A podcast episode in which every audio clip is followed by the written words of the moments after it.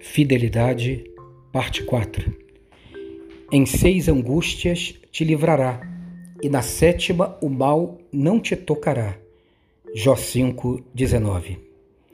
Deus prova a sua fidelidade pacificando o nosso coração atribulado.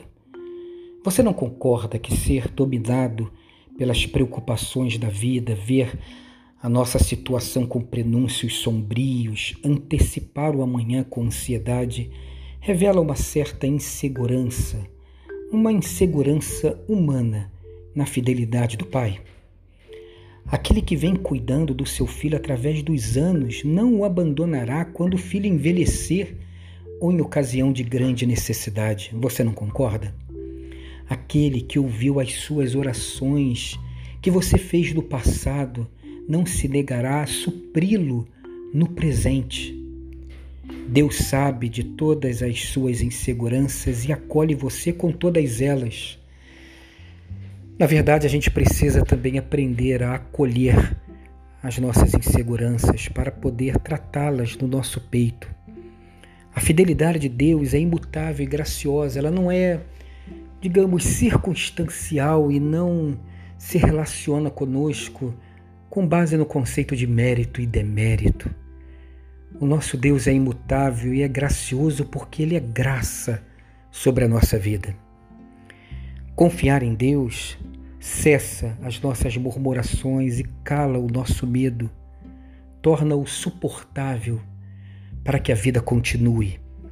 O Senhor sabe o que é melhor para cada um de nós e um efeito da confiança nesta verdade é exatamente a tranquilidade da alma, os olhos que se abrem, a mente que se renova para novas possibilidades, novas perspectivas, novos caminhos.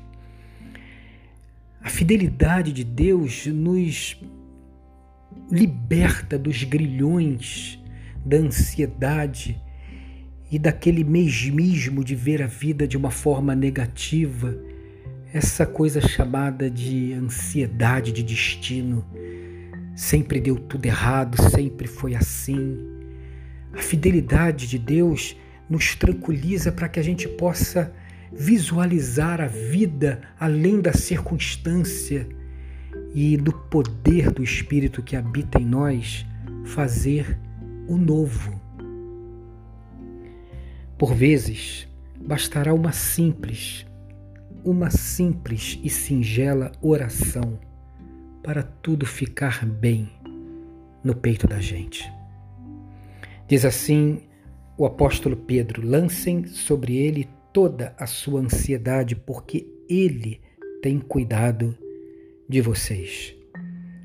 1 Pedro 5,7. Então, tenha um dia abençoado e abençoador, firmado na fidelidade do Pai.